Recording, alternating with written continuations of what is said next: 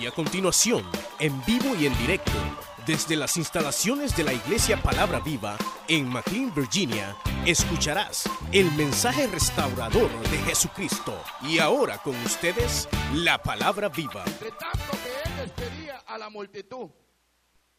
Despedida la multitud, subió al monte a orar aparte. Y cuando llegó la noche, estaba ahí solo. Y ya la barca estaba en medio del mar azotada por las olas, porque el viento le era contrario.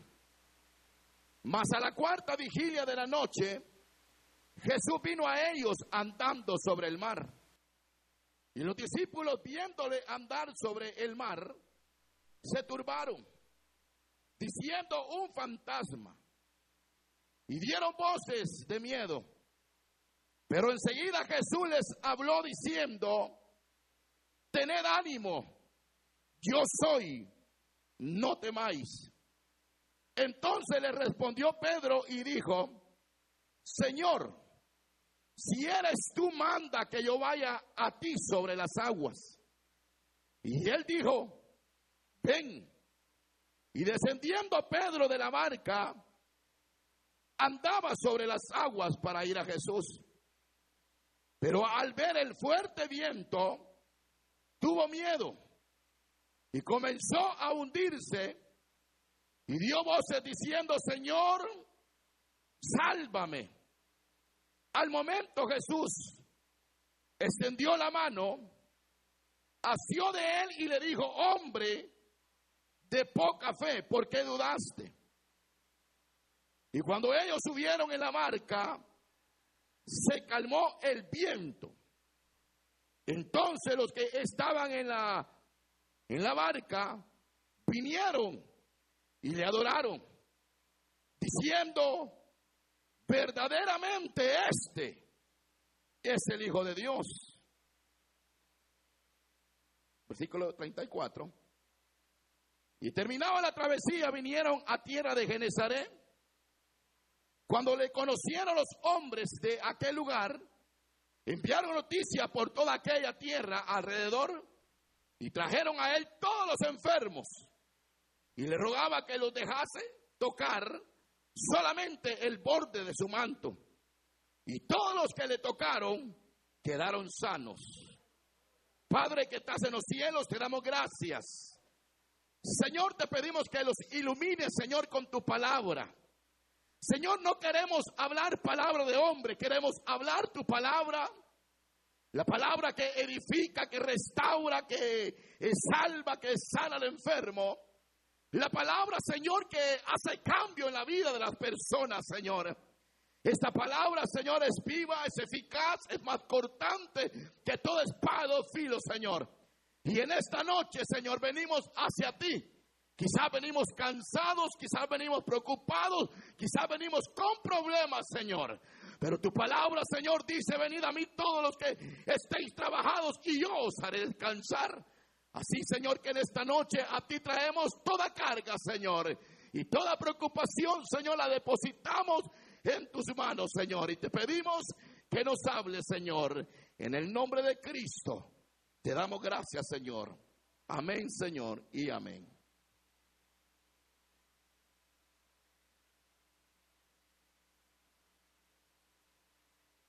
Hemos, hermano, leído una, una porción de la Biblia que es muy conocida por cada uno de nosotros,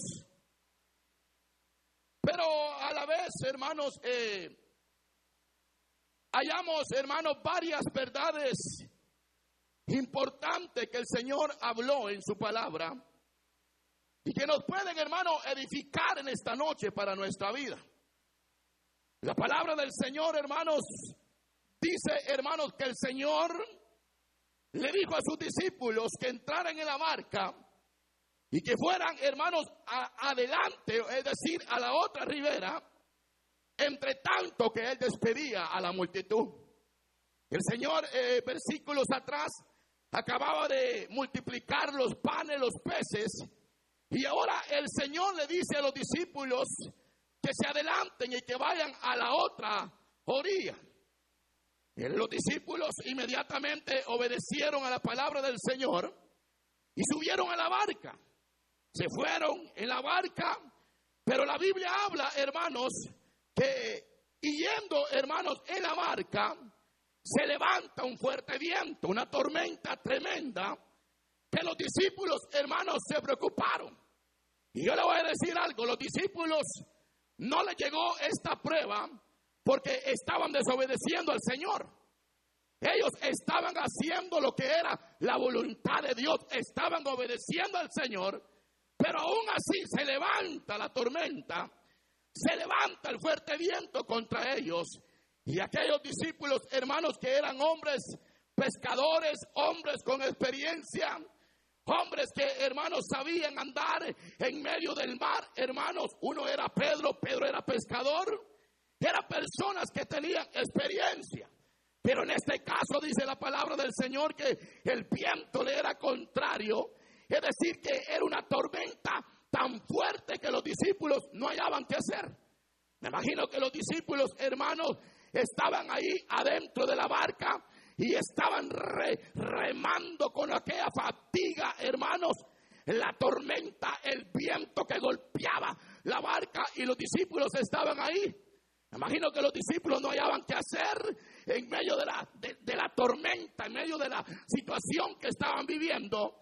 Y aquellos hombres, hermanos, hay algo interesante que nosotros notamos, que a pesar que estaban enfrentando una situación difícil, ellos no se detuvieron. Ellos siguieron siempre remando, remando, remando, remando. Ellos querían llegar a la otra orilla, a donde les había dicho el Señor que fuera. Allá iban los discípulos del Señor, pero hermanos, eh, nosotros notamos aquí que la Biblia dice, hermanos, de que ya no hallaban qué hacer. Estaban preocupados, estaban, hermanos, bien abatidos, hermanos, por la situación que estaban enfrentando. Pero dice la palabra del Señor, hermanos, que eh, eh, dice la Biblia que estaba tremenda la situación, hermanos. Y dice la Biblia que ellos luchaban por un lado, por otro lado, viendo cómo resolver la situación que estaba moviendo, pero no pudieron. Porque hay momentos, hermanos, hay situaciones que llegan a nuestra vida que no las podemos resolver por nuestra propia cuenta. Necesitamos, hermanos, confiar en Dios y depender del Señor. Porque hay tormentas que vienen a nuestra vida que nos golpean, hermanos. Y muchas veces, hermanos, vienen, golpean nuestra vida, golpean nuestra familia, golpean nuestros hijos, hermanos. Y pareciera ser que ya no hay fuerza, ya no hay esperanza. Pero nosotros seguimos confiando en el Hijo de Dios porque sabemos de que tarde o temprano el Señor hará justicia, nos ayudará. El Señor nos ayudará. Dice la palabra del Señor, hermanos, que al verlos el Señor en el libro de Marcos dice que Él los estaba viendo como ellos estaban remando. Imagínense qué tremendo el Señor los estaba observando, viendo cómo estaban luchando con la tormenta, luchando con los vientos. El Señor estaba viéndolo como remaba. Y cuando ya no pudieron, hermanos, es ahí donde nosotros conocemos la historia que aparece el Hijo de Dios. ¿Cómo aparece el Señor? El Señor aparece caminando sobre las aguas para ir hacia donde estaban los discípulos. Cuando los discípulos lo vieron, dijeron, este es un fantasma. Pero la realidad era que no era un fantasma, era el Hijo de Dios, era el Salvador del mundo, era aquel que lo puede todo, hermanos. Pero mire qué tremendo. Porque la palabra del Señor dice que cuando el Señor, hermanos, le aparece, ellos dicen que era un fantasma. No lo conocieron. Ahí hay mucha gente en medio de las iglesias que no conocen al Señor todavía no han tenido experiencia con el Señor. Hablan la palabra, testifican del Señor, pero nunca han tenido una experiencia con el Señor. Porque cuando tenemos una experiencia con el Señor, lo conocemos tal y como es el hermano. Y sabemos que en los momentos duros de nuestra vida, ahí va a estar el Señor de nuestro lado para auxiliarlos, hermanos. Es que el Señor es precioso, es bello, hermano. Porque en los momentos que ya no tenemos fuerza, aparece el Hijo de Dios justamente en el momento para ayudarnos y socorrernos en nuestra vida, hermano.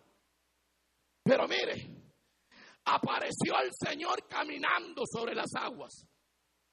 Y cuando el Señor aparece caminando sobre las aguas, Pedro era un discípulo tremendo, hermano. Ustedes han leído la historia de Pedro. Pedro cuando lo ve, Pedro le dice, si en verdad tú eres, manda que yo vaya a ti sobre las aguas. Y el Señor le dice, yo soy el que soy, Pedrito. Es decir, yo soy el Hijo de Dios. Yo soy el principio y el fin de todas las cosas, hermano. Ese es el Cristo que nosotros alabamos, hermano. Ese es el Cristo que nosotros exaltamos, glorificamos, hermano. Aquel que no hay nada difícil para Él.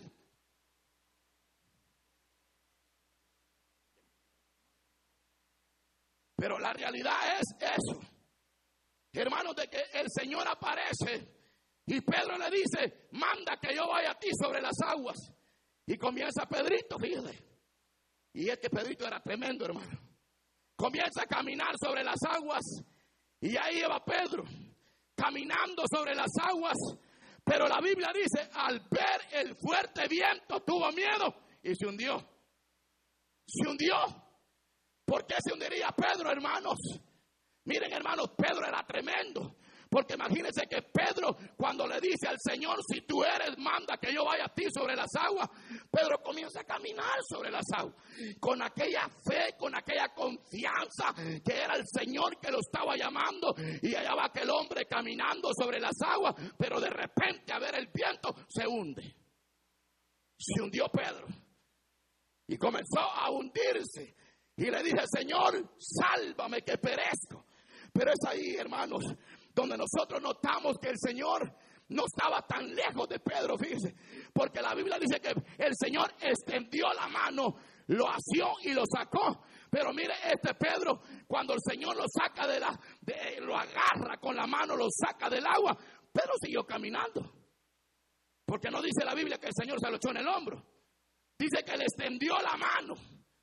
Me imagino que Pedro haber seguido caminando, la Biblia no lo dice, pero me imagino que Pedro, haber seguido caminando sobre las aguas, es el único hombre que ha caminado sobre las aguas después de Jesús. No hay otro hombre que haya caminado sobre las aguas. Solamente el que ha caminado sobre las aguas es Jesucristo de Nazaret y Pedro, el apóstol del Señor. Y hasta el día de hoy, no hay hombre que no ha caminado sobre las aguas. O dígame a alguien que ha caminado sobre las aguas usted. ¿Conoce a alguien que ha caminado sobre las aguas? No hay ni uno. Pero lo, tremendo es que el Señor cuando llega hacia Pedro, el Señor, hermanos, lo hubiera podido dejar ahí a Pedro, que se hundiera. Al fin y al cabo vos te vas a hundir, quédate ahí en tu problema. Pero no, el Señor no es así. El Señor cuando ve que nosotros nos estamos hundiendo en los problemas, en las enfermedades, en las angustias, ahí llega Él en el momento exacto para socorrernos, hermano, porque Él sabe y conoce nuestras necesidades, hermano. Es que el Señor no es como los hombres. Porque uno, cuando ve que alguien anda, anda, hermano, ya para tirar la toalla, uno se lo termina acabando. Uno sí es. O dígame, no seramos así nosotros.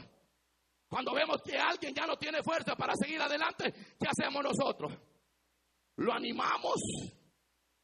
Le decimos, siervo, sierva, hay que seguir adelante. Siervo no, siervo, no se preocupe, que usted va a salir de esa prueba, de ese problema que tiene. Hermana, no se preocupe, que mire que el Señor es grande, es nuestro médico por excelencia. No se preocupe, serán palabras alentadoras que nosotros le damos a la gente. No, al contrario, nosotros no nos importa a la gente, pero a Cristo sí le importa nuestra vida, porque para Él somos especial tesoro, para el Rey de Reyes y Señor de Señores, hermanos. No se alegran ustedes aunque tu padre y tu madre te abandonaran, Jehová tu Dios nunca te va a abandonar. Porque el Señor no es como nosotros. Si nosotros decimos que amamos al hermano, a la hermana, pero por detrás lo estamos clavando con la espada. Y decimos, no se preocupe, hermana. Mire, no se preocupe, Dios le va a ayudar. Y como hoy en día, no se preocupe, yo voy a orar por usted. Y mentiras no ora. No ora. Cuando tiene problemas en el matrimonio, ¿qué hace el líder? ¿Qué hace el supervisor? Ora por su matrimonio, ora por sus problemas. No, al contrario, si nosotros oráramos por los problemas, Dios estuviera en el asunto. ¿Saben por qué? Porque la oración Dios la oye y la escucha. La Biblia dice, clama a mí, yo te responderé, dice el Señor.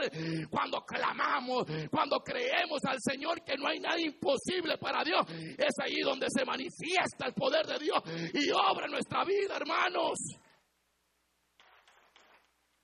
Le voy a decir algo. Tiempo atrás,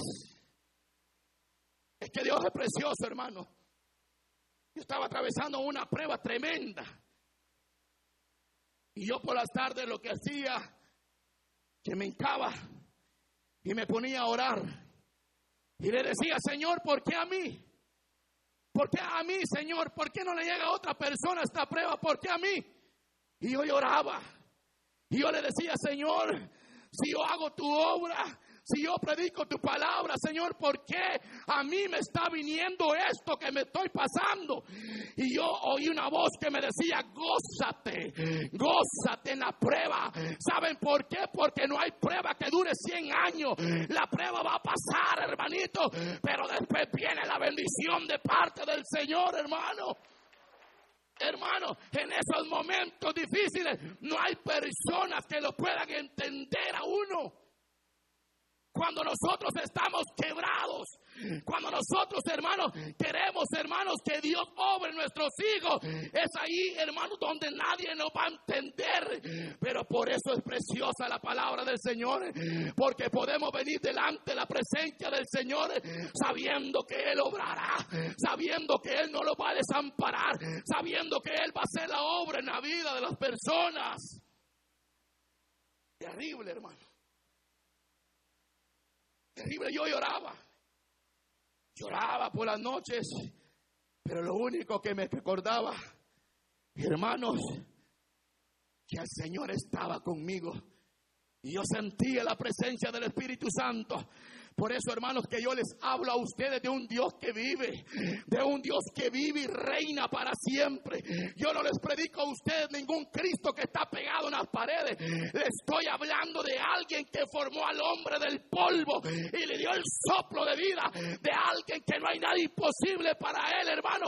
Su nombre es Jesucristo de Nazaret. Él puede sanar, él puede liberar, él puede dar fortaleza, él puede levantar al borracho de la cuneta, porque para Él no hay nada imposible, hermano.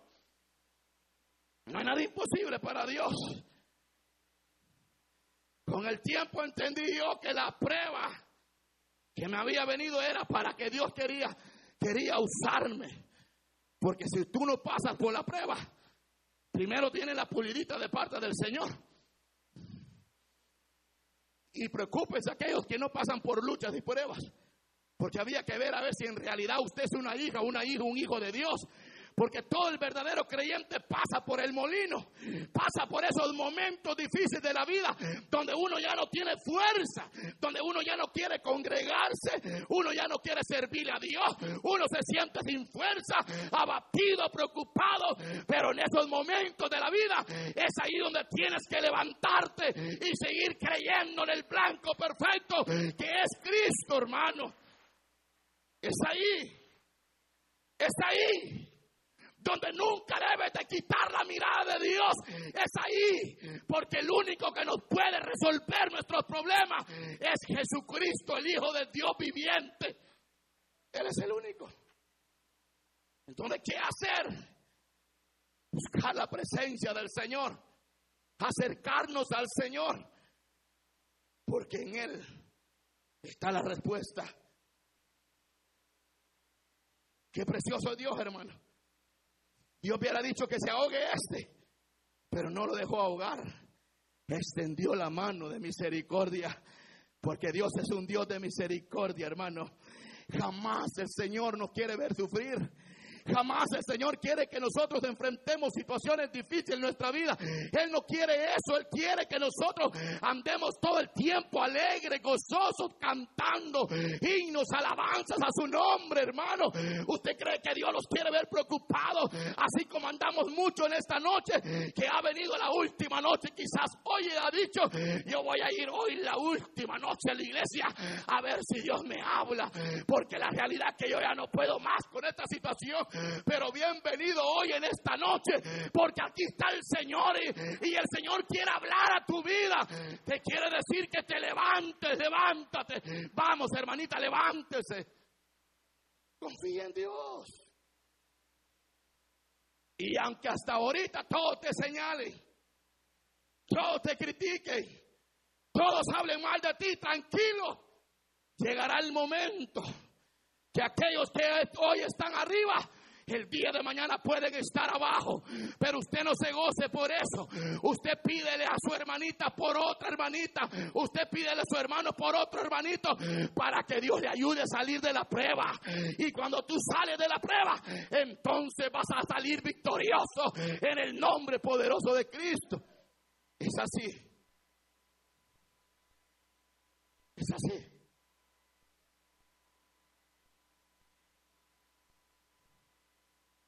Entre veces se acaban las fuerzas, hermano. A uno ya no quiere saber nada, hermano. Y los problemas le sobran a uno muchas veces. Usted ve hasta el gato lo, lo aruña a uno. Y de repente usted ve que el perro, hasta el perro la lleva con usted. Y viene aquí a la iglesia. Y cuando viene a la iglesia, usted espera que.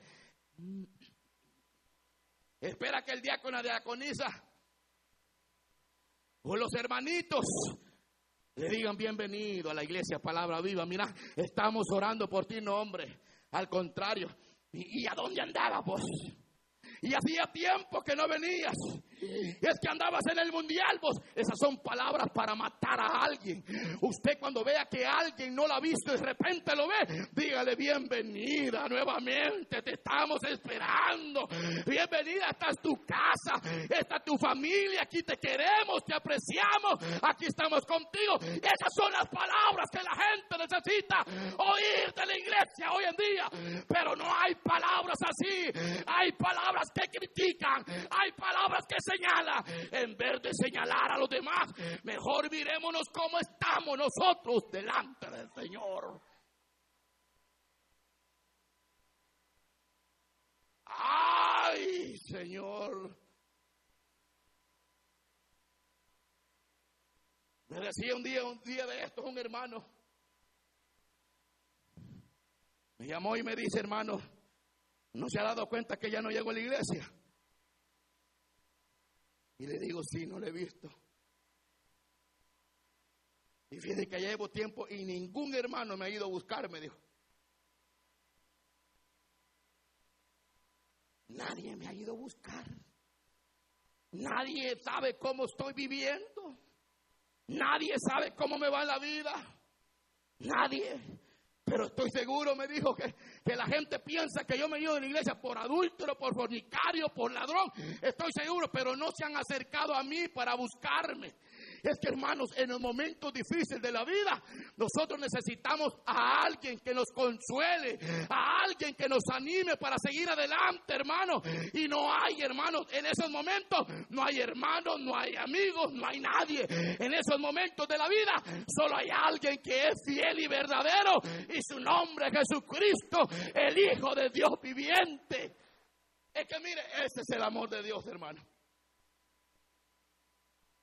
es que Dios nos ama tanto que haya dado su único hijo unigénito, que haya venido a morir en la cruz del Calvario por nosotros. ¿Por quiénes? Por los sanos o los enfermos. Vino a morir por los adúlteros, por los fornicarios, por los borrachos, por los idólatras, vino a morir por lo más vil del mundo. Y en lo más vil del mundo nos encontramos nosotros, que nadie daba nada por nosotros, éramos borrachos, éramos marihuaneros, éramos adúlteros, fornicarios, pero cuando llegó la gracia de Dios a nuestra vida, nos sacó del lodo cenagoso y ahora somos nueva criatura para la gloria y la honra de su nombre. Es un privilegio que tenemos precioso de parte del Señor. Qué lindo Dios, hermano. El Señor nos ama como nunca se lo imagina usted. No lo va a dejar en la prueba. No nos va a dejar en la tormenta, la tormenta que estamos atravesando. No nos va a dejar tranquilos. Sigamos confiando en el Señor. Tranquilos, tranquilos que quizás te han dicho que te van a deportar, tranquilo, confía en Jehová tu Dios, Él es tu abogado por excelencia. Tranquila, mujercita, tranquila, hermanita, confía en Dios, que Dios puede hacer todo. Dios puede usar lo que la gente quiere para mal, Dios lo puede usar para el bien de tu vida, porque para Dios no hay nada imposible. No hay nada imposible para Dios. Nada imposible para Dios. Y no nos va a dejar en la prueba. Porque el libro de Isaías dice, cuando pases por las aguas no te ahogarás. Y si pasas por el fuego, el fuego no te quemarás. Porque dice la Biblia, yo Jehová tu Dios, estoy contigo. Porque dice la Biblia, mío eres tú. Y si nosotros somos de Dios, somos, pertenecemos al Cristo de la gloria. Y Él va a estar con nosotros en la prueba y en la buena. Tranquilos. Si pasas por el fuego, no te vas a quemar. Si pasas por las aguas, no te vas a ahogar. Ejemplo, los tres hebreos. Si no adoraban la estatua, le dijeron a Sadrach, a Benego, los tres los vamos a echar al horno de fuego. Si no adoran la estatua que ha hecho el rey. Y los tres hebreos dijeron, nosotros solo tenemos a un Dios verdadero. Y a Él es el que le damos la gloria y la honra. Si le va a aplaudir, apláudele fuerte, hermano. Como que si hayamos comido tortilla el día de hoy. ¿Cuántos comieron tortilla? El que comió tortilla tiene fuerza para gritar y para alabar a Dios, hermano. Aleluya. Tranquilo. Nosotros no vamos a adorar a esa estatua que tú has hecho. Ah, pues entonces lo vamos a meter al horno de fuego. Y calentaron siete veces más el fuego del horno. Y dijeron, hoy sí echemos, echémoslos al, al horno de fuego. Y los echaron, hermano. ¿Y qué va a creer que allá en el horno de fuego, allá estaban ellos cantándole al Señor? Igual como usted que en la prueba y en la lucha le canta a Dios. Usted no. Usted cuando está en la prueba y en la lucha, usted lo que agarra a pelear con sus hijos y a pelear con todo el mundo. No, hombre, gózate en la prueba. Alaba al Señor en la prueba. Levanta tus ojos al cielo. Levanta tus ojos al cielo. Que hay un Dios poderoso. Que hay un Cristo de la gloria. Echemos a los hebreos, dijeron. Los echaron, hermano. Y allá estaban en el horno de fuego, pero allá andaban alabando a Dios. Y mire, mire, allá estaban alabando a Dios. El horno estaba ardiendo, hermanos, caliente el horno. Iba a creer que lo metieron con todo y ropa, no se quemó la ropa, no se quemó el pelo, porque el que estaba con ellos en el horno de fuego era Jehová de los ejércitos, aquel que dice cuando pases por el aguas no te ahogarás. Y si pasas por el fuego, no te quemarás. Porque Jehová tu Dios está contigo. Hermano, ahí estaban los hebreos en el horno de fuego. Pero estaban alabando, glorificando el nombre de Jesús de Nazaret. Y dijo aquel rey, vamos a ir a ver qué está pasando. Y cuando fue, de lejos le dije, Sadrach, Abenego, ¿a dónde están? Aquí estamos. Él dijo, están vivos, dijo cuando respondieron. No se han muerto. Y dijo el hombre, disculpen cuántos fueron los que echaron al horno de fuego. Eran tres. Sí, pero yo veo cuatro. Y el cuatro es semejante al Hijo de Dios. ¿Qué quiere decir esto? Que Dios está con nosotros en las pruebas. Dios está con nosotros en la lucha. No nos va a dejar. No nos va a desamparar. Él siempre estará con nosotros, hermano. Que se le meta eso en la mente. Que Cristo estará con nosotros en las buenas y en las malas. Alabado sea el nombre de Dios para siempre. Lo sacaron, hermanos, de allá y salieron tranquilitos ellos. ¿Quién estaba con ellos? El Señor. Porque ese es el Dios que nosotros predicamos. La Biblia dice que cuando Pedro vio el fuerte viento tuvo miedo. ¿Y saben por qué Pedrito se comenzó a hundir? Porque Pedro quitó la mirada del Señor y la puso en el viento. No quites la mirada de tu Señor, hermanita. Es cierto que tal vez puedes estar pasando un valle de sombra de muerte. No la quites. No la quites. Sigue orando por tu hija. Sigue orando por tu esposo. Sigue orando por tus hijos. Sigue orando al Señor que Dios te va a sanar. Sigue creyendo, sigue creyendo, sigue creyendo. Pero mantén la mirada en el blanco perfecto que es Cristo porque Él no falla. Él no falla, dice la Biblia. Tranquilos.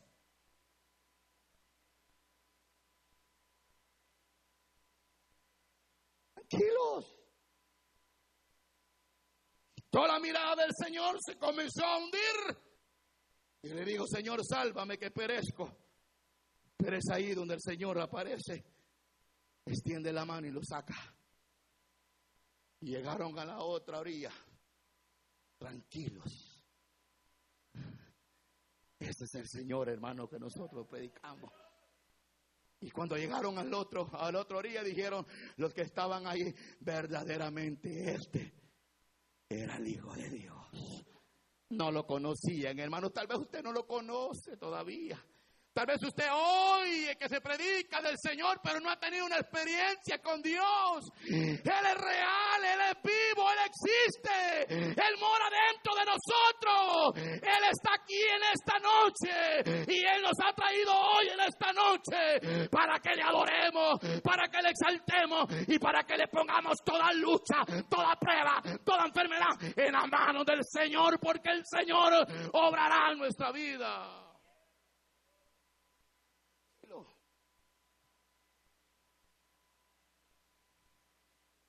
Llegaron a la otra orilla y dijeron, traigan todos los enfermos que haya.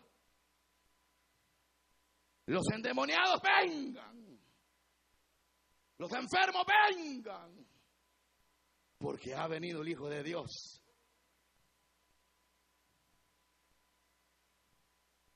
Imagínense qué tremendo como es la palabra de Dios, hermano.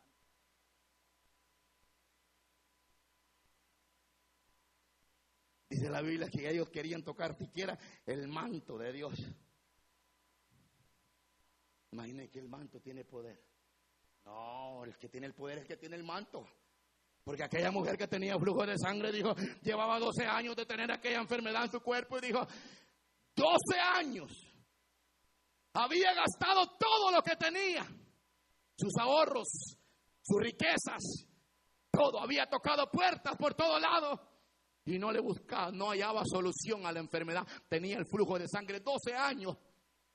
Hay hermanas que cuando tienen el flujo de sangre apenas dilatan un año o dos meses y ya se están poniendo pálidas, tienen que ponerle sangre. Y llevaba 12 años y dijo, esta situación no puede estar así. Si yo no puedo seguir con, con esta enfermedad en mi cuerpo, yo voy a ir y voy a buscar al Señor. Y es que el Señor lo seguía en multitudes, hermanos, lo seguía gente de todas partes. Algunos lo seguían porque se quedaban impactados de los milagros que hacía el Señor. Otros lo seguían porque le daba de comida. Pero esta mujer dijo, yo voy a ir, dijo, y cuando lo vea, yo voy a tocar el borde del manto del maestro. Y cuando lo toque, yo sé que voy a ser sana. Esa es una fe que mueve el corazón del Señor, hermano. Cuando venimos a este noche, a este lugar y decimos, aquí está Señor, yo me voy de este lugar, pero me voy con mi milagro, me voy con lo que quiero. Y si usted ha venido hoy a buscar algo de parte del Señor, pues déjeme decirle que usted se va a ir con lo que busca. En medio de la multitud, imagínese cuánta gente no andaba. ¿Usted cree que no andaba gente enferma ahí?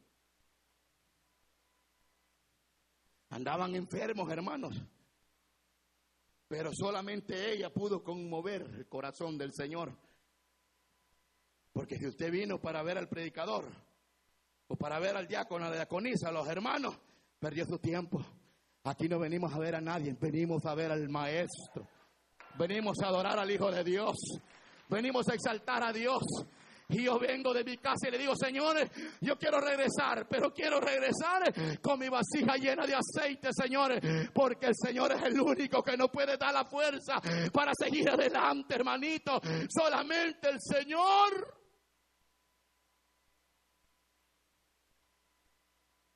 Tocó el borde. Y al momento que lo tocó, la sangre se detuvo, dejó fluir. ¿Cómo ha venido usted con su fe hoy?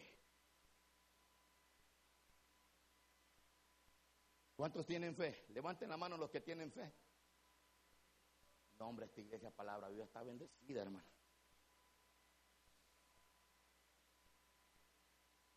Levanten la mano los que tienen fe.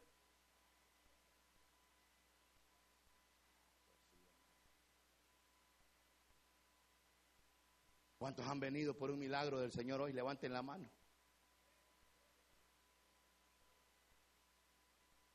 No, si la va a levantar, levántala bien en alto. Levántala bien en alto. ¿Cuántos han venido por un milagro de parte del Señor? Quiero decirle que aquí está el Señor en esta noche, hermano, en este lugar. Aquí se siente la presencia del Señor, hermano. Aquí está Dios, hermano, en medio nuestro. Y si usted ha venido como esta mujer, hermano, que decía, solo quiero tocar el borde del manto del maestro, pues usted lo va a tocar hoy en esta noche. Y al salir de este lugar, usted se va a ir para su casa alegre, gozosa, porque ha recibido lo que venía a buscar de parte del Señor, hermano. La palabra del Señor dice que cuando llegaron a la otra orilla, comenzaron a traer toda clase de enfermos. Y el Señor los sanaba a todos. A todos. Era imposible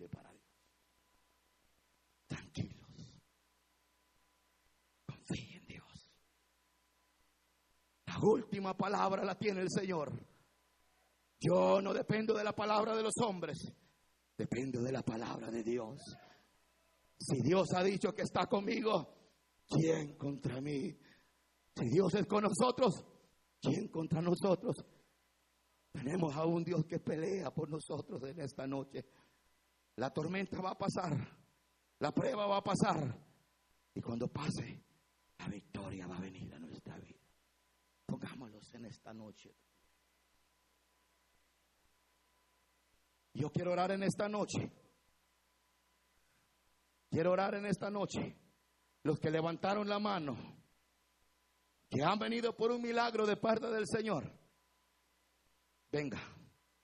Ahí usted que levantó la mano, venga rápido, salga de su asiento, vamos a orar. Aquí hay diáconos, diaconisas que hoy vamos a orar. Dios va a hacer cosas grandes el día de hoy. Venga, los que levantaron la mano por un milagro, venga, venga, venga, venga. Vamos a orarle al Señor. Pasen, pasen, pasen, pasen, pasen. Vamos a orarle al Señor. Vamos a orarle en esta noche. Sigan pasando, sigan pasando. Hay más personas que levantaron la mano. Hay más personas. Hay más personas. Usted no se vaya como vino. váyase con la bendición de Dios en esta noche.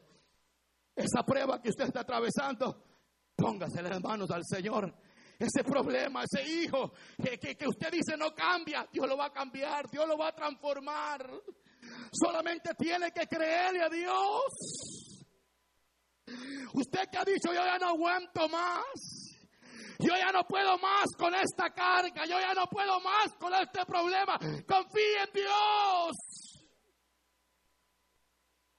Confíe en Dios.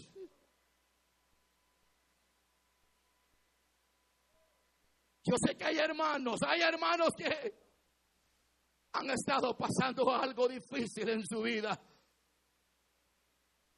Yo le voy a pedir que venga, vamos a orarle al Señor, vamos a terminar. Usted escuchó el mensaje restaurador de Jesucristo desde las instalaciones de la iglesia Palabra Viva en McLean, Virginia. Si este mensaje ha sido de bendición para su vida y necesita oración, contáctenos al teléfono 571-633-0469. 571-633-0469. Que Dios le bendiga.